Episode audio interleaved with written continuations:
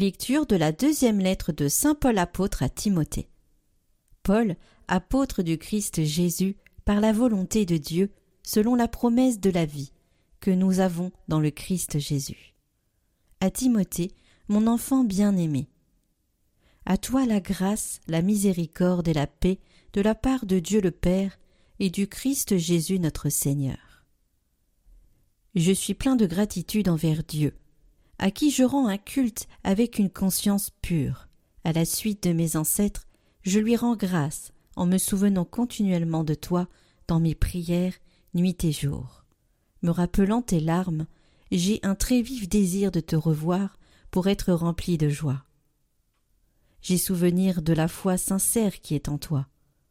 C'était elle qui habitait d'abord Loïs, ta grand-mère, et celle de Nice, ta mère, et j'ai la conviction que c'est aussi la tienne. Voilà pourquoi je te le rappelle. Ravive le don gratuit de Dieu, ce don qui est en toi depuis que je t'ai imposé les mains. Car ce n'est pas un esprit de peur que Dieu nous a donné, mais c'est un esprit de force, d'amour et de pondération.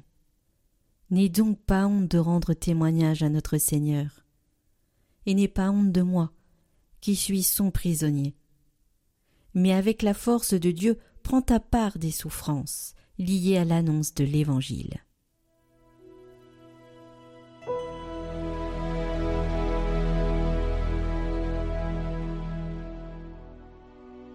Pitié Seigneur, car nous avons péché. Pitié pour moi, mon Dieu, dans ton amour. Selon ta grande miséricorde, efface mon péché. Lave-moi tout entier de ma faute. Purifie-moi de mon offense. Oui, je connais mon péché, ma faute est toujours devant moi. Contre toi et toi seul j'ai péché. Ce qui est mal à tes yeux, je l'ai fait. Ainsi tu peux parler et montrer ta justice, être juge et montrer ta victoire.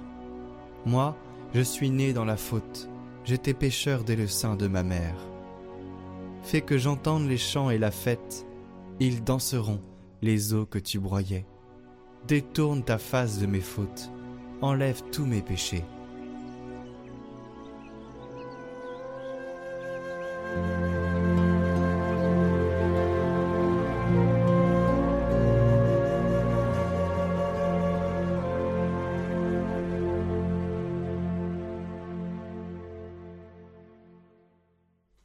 Évangile de Jésus-Christ selon saint Marc. En ce temps-là, Jésus disait aux foules il en est du règne de Dieu comme d'un homme qui jette en terre la semence. Nuit et jour, qu'il dorme ou qu'il se lève, la semence germe et grandit. Il ne sait comment. D'elle-même, la terre produit d'abord l'herbe, puis l'épi, enfin du blé plein l'épi. Et dès que le blé est mûr, il y met la faucille, puisque le temps de la moisson est arrivé. Il disait encore À quoi allons-nous comparer le règne de Dieu? Par quelle parabole pouvons-nous le représenter? Il est comme une graine de moutarde. Quand on la sème en terre, elle est la plus petite de toutes les semences. Mais quand on l'a semée, elle grandit et dépasse toutes les plantes potagères. Et elle étend de longues branches, si bien que les oiseaux du ciel peuvent faire leur nid à son ombre. Par de nombreuses paraboles semblables, Jésus leur annonçait la parole, dans la mesure où ils étaient capables de l'entendre. Il ne leur disait rien sans parabole, mais il expliquait tout à ses disciples en particulier.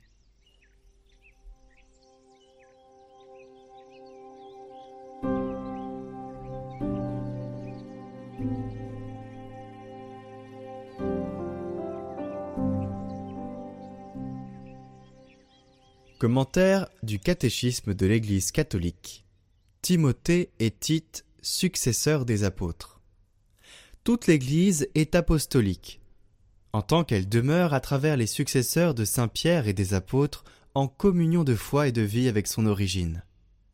Toute l'Église est apostolique, en tant qu'elle est envoyée dans le monde entier. Tous les membres de l'Église, toutefois, de diverses manières, ont part à cet envoi. La vocation chrétienne est aussi par nature vocation à l'apostolat. On appelle apostolat toute activité du corps mystique qui tend à étendre le règne du Christ à toute la terre. Le Christ envoyé par le Père étant la source et l'origine de tout apostolat de l'Église, il est évident que la fécondité de l'apostolat, celui des ministres ordonnés comme celui des laïcs, dépend de leur union vitale avec le Christ. Selon les vocations, les appels du temps, les dons variés du Saint-Esprit, l'apostolat prend les formes les plus diverses. Mais c'est toujours la charité puisée surtout dans l'Eucharistie qui est comme l'âme de tout apostolat.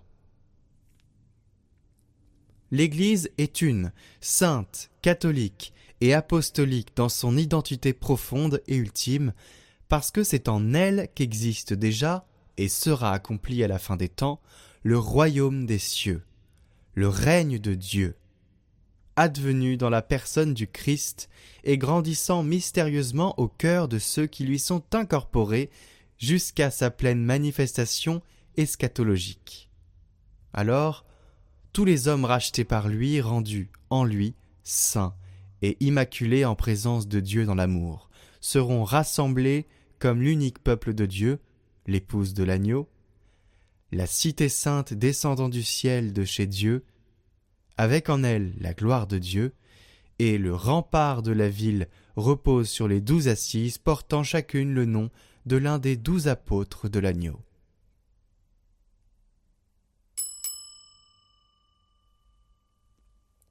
Chers frères et sœurs, je voudrais pointer rapidement sur ce commentaire une chose qu'il ne faut pas oublier. Vous l'avez entendu, vous l'avez compris, mais je le rappelle, c'est toujours la charité puisée dans l'Eucharistie. L'Eucharistie, c'est le centre de notre vie chrétienne. Nous ne pouvons pas faire sans. Tout comme celui des ministres ordonnés, donc les prêtres, comme les laïcs, toute mission doit s'ancrer en union vitale avec le Christ.